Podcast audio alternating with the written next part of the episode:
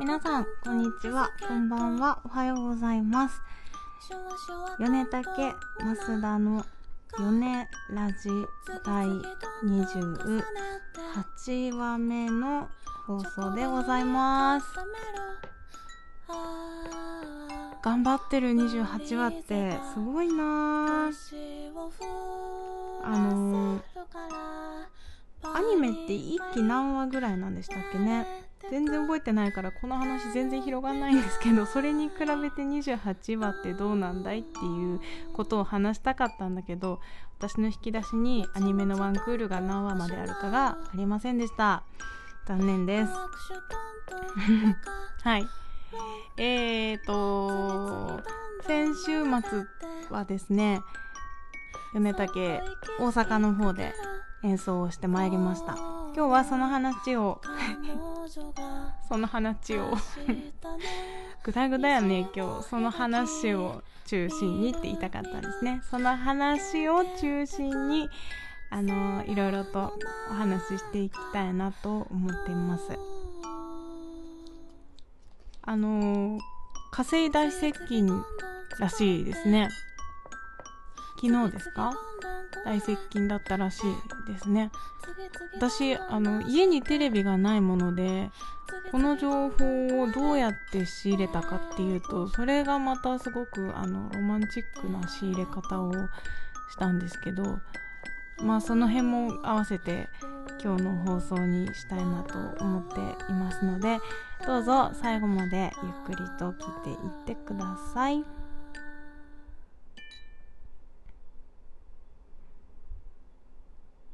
火星大接近。わかるもんね。あの赤いもんね。やたら火星。いや違う。あれが火星じゃなかったらどうしよう。勝手にあれが火星だと思ってるんだけどさ。赤いやつね。あるよね。ひときわこう際立って赤いの。最近確かに赤いなとは思ってたのね。ほんのりと。あの私すごい空見る癖がありまして朝でも昼でも夜でも。基本でも夜が一番すごい無意識にいつも月を探してるタイプなんですけど。まあそうそういうタイプなので空はめっちゃ見るんですけど赤いのあるなとは思ってて。で、まあ、ある日帰り道バスに乗ってバス停から家までとことか歩いてる帰り道そばを歩いていたカップルさんなのかご夫婦なのかがその話をしてたんですよ。ほら見てみたいな火星だよとか言ってなんか今月末にすごく一番近づくんだってみたいな話をしててうわそういう話を共有できる人たちっていいなと思って。それをあの女性がそれをおっしゃっててで男性の方も「へえそうなんだ」みたいな感じでちゃんと聞いててね。いや、なんかいいご関係ですね、とか 声をかけたくなるようなね、気持ちになりました。いいですね、なんか混ぜてもらっていいですかみたいな気持ちだったんですけど、もう完全スルーというか、あの、聞いてないふりしてね、スッと歩き抜けたわけなんですけども、大人なんでね。うん。いや、でもなんかそういう会話できる人っていいなって、できる関係ってなんかいいですよね。すごいたわいもないんですけど、なんかいいなって思いながら見てましたね。そういう曲を作れたらいいなとかも思いますね。うん。そんなわけで綺麗ですね。火星ね。あれが火星だと思う。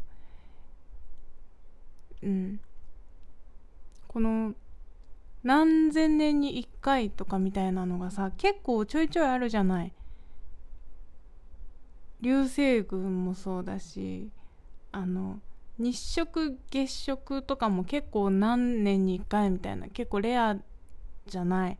でもね私結構何回か出会ってる気がすんだよね。日食に関しては多分2回月食もは1回かな。うん割とね本当にそんなスパンなの？みたいな。なんかちょっとずつ違うのかもしれないよね。日食にしろ月食にしろ。ちょっとずつなんかがちょ違うんだろうけど。まあ見てるな。流星群もね。流星群とか見に行ったことあります？私一番覚えてるのが小学生の頃住んでたお家があの道路一本挟んだらもう校庭みたいなとこに住んでたんですよ。だからあのリビングの窓から見えるのは校庭でその向こうに校舎みたいな。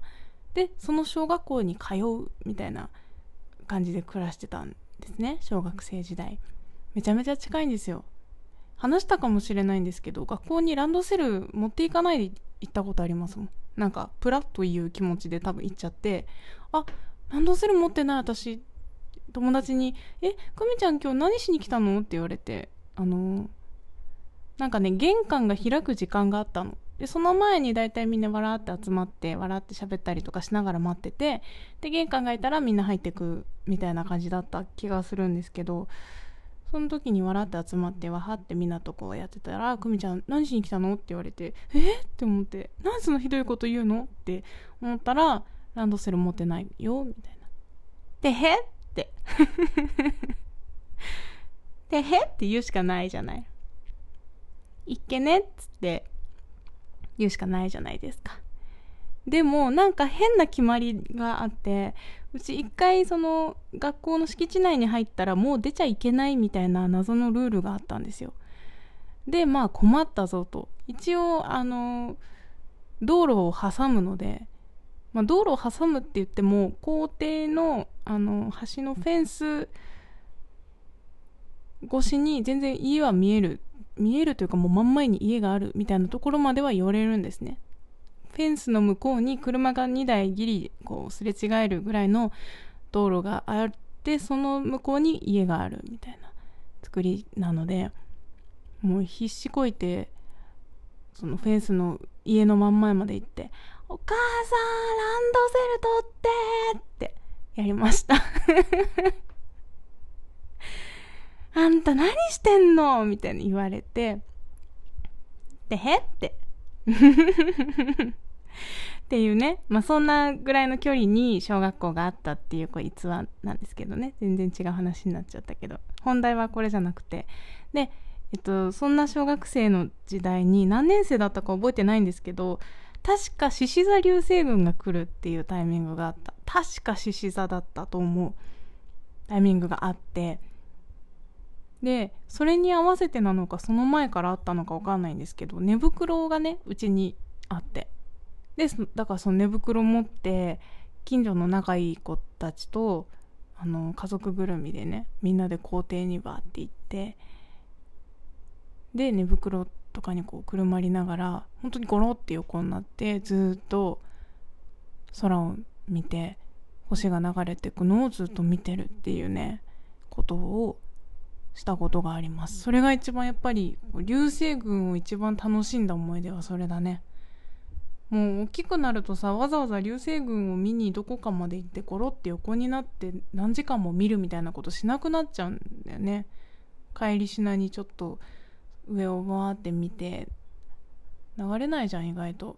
ぐらいで終わっちゃうからさ。寂しいよね。私はいつまでもそういう暮らしがしたいなって思ってますねこう花火の音がしたらまず外出るし ベランダ出て見えなかったらとりあえず玄関出てこううちあの家の作り的にベランダと玄関が反対に向いてるんですよね。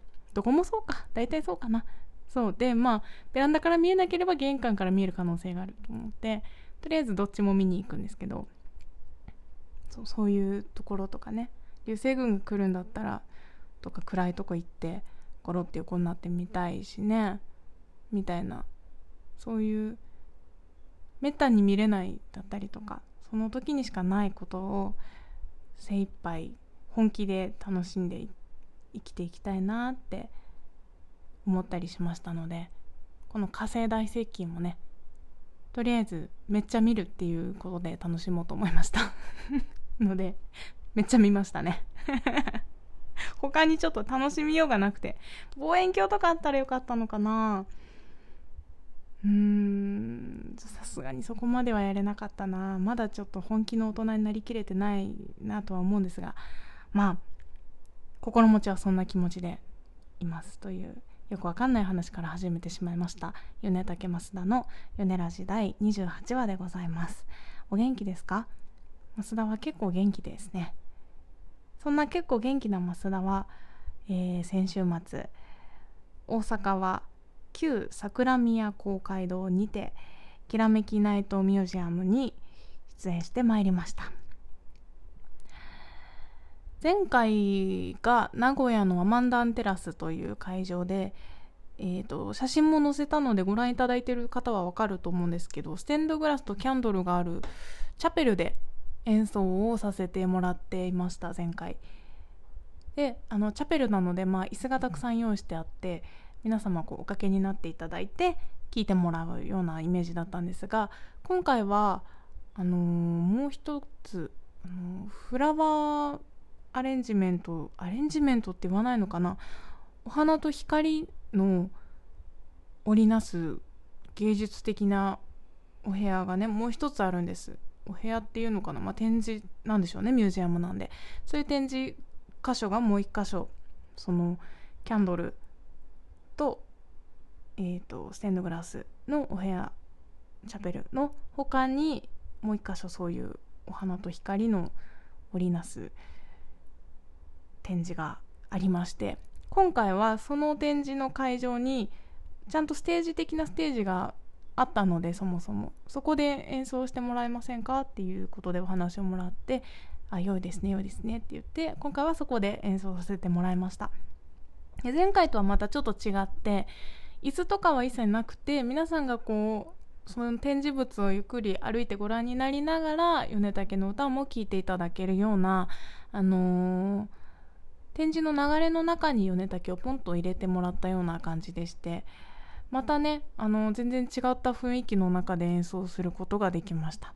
お客様もま今回も相変わらずと言いますかありがたいことに本当にたくさんの方がいらしてくださって皆さんすごくたくさん写真も撮ってくださってインスタとかにも上げてくださってねすごいいいイベントだなと思います毎回。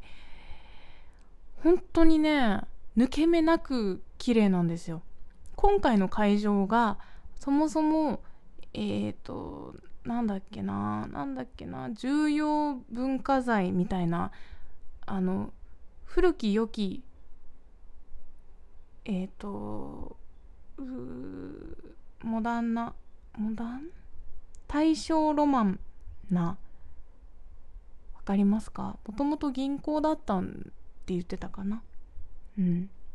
そういうあの古い建物の中をすごく綺麗にして使っているようなところでその建物自体のやっぱり趣もすごくあるしでその趣の中にもあの何、ー、て言うんですか今っぽいそのその会場にももちろんチャペルが2階にあるんですけどチャペルはなんかガラスで囲まれた宇宙空間みたいなんですよ。チャペルの写真もあの、載せてたのでご覧になった方もいるかもしれない。あの真っ白い空間。あそこがチャペルなんですね。周りが全部ガラスでわって囲ってあって。だから声とかがすっごい響くし光も反射するからあの、もちろんあのステンドグラスだったりキャンドルだったりがめちゃめちゃ生えたであろうチャペルがあるんですけどまあ、その古いものの中にも新しい感覚というかセンスもたくさん取り入れてあるようなすごく素敵な会場で、うん、皆さんとっても楽しそうにしてました。そして米竹もとっても楽しく今回も多分6ステージぐらいかな演奏をさせていただいてきました。いやーいいですねやっぱり遠征はね。今回心配だったのが台風ね。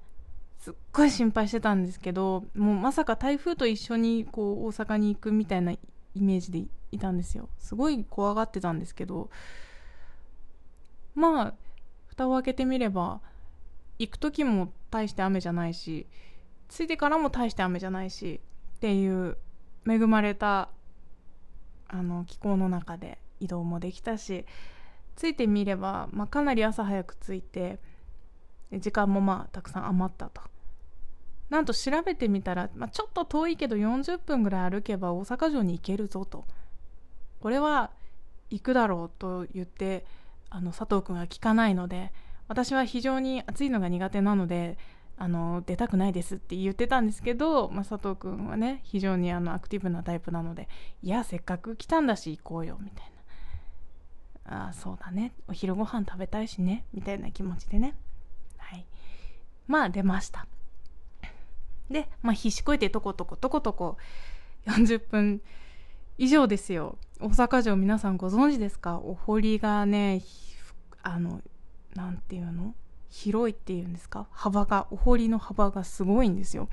だから大阪城が見えるところまで行くのに多分40分ぐらいかかってで大阪城の真下とか大阪城ですっていうところまで行くのに、まあ、そこからまた20分とか歩くんですよね。すっごい暑かった。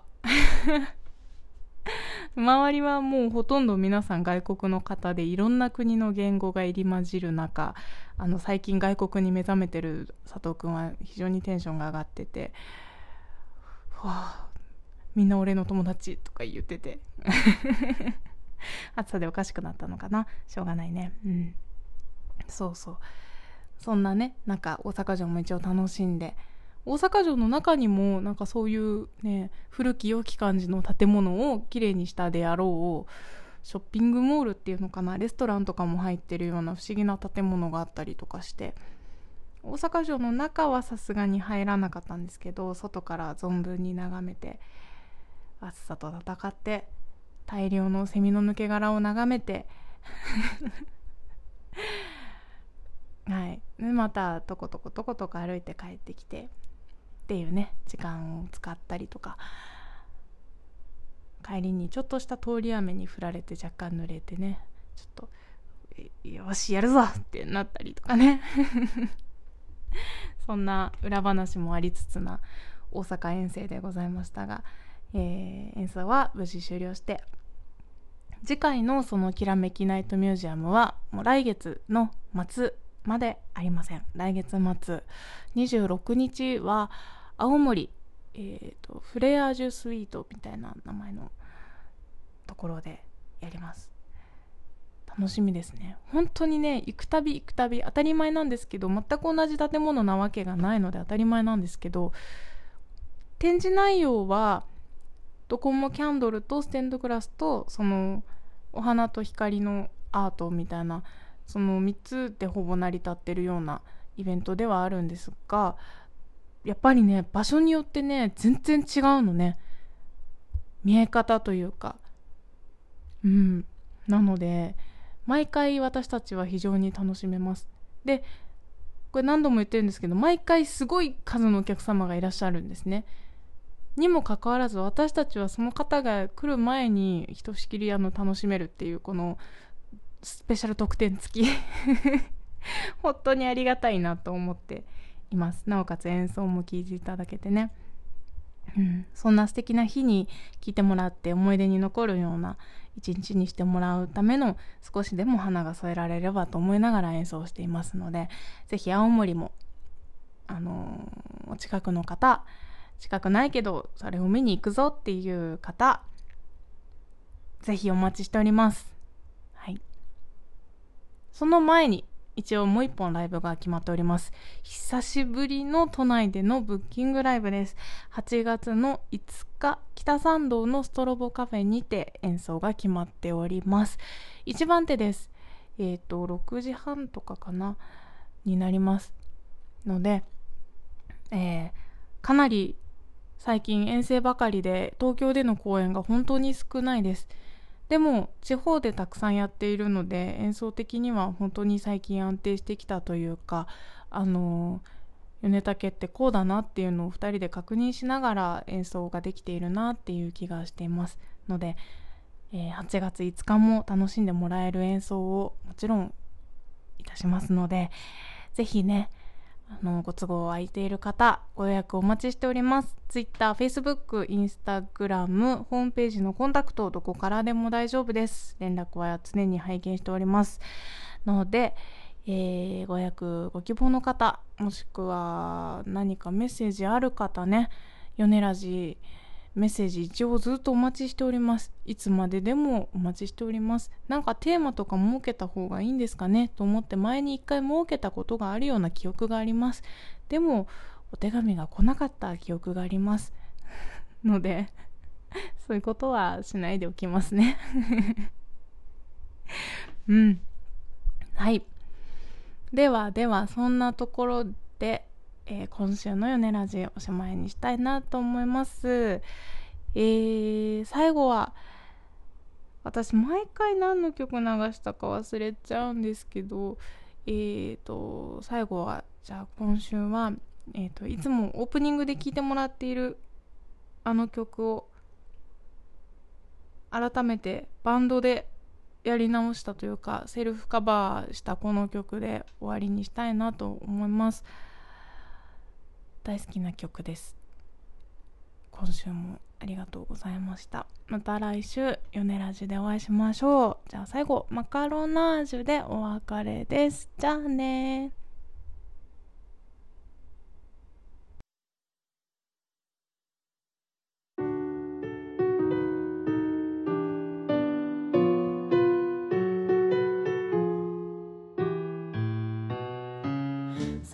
クトントンビスケット。シュワシュワトントンモナ。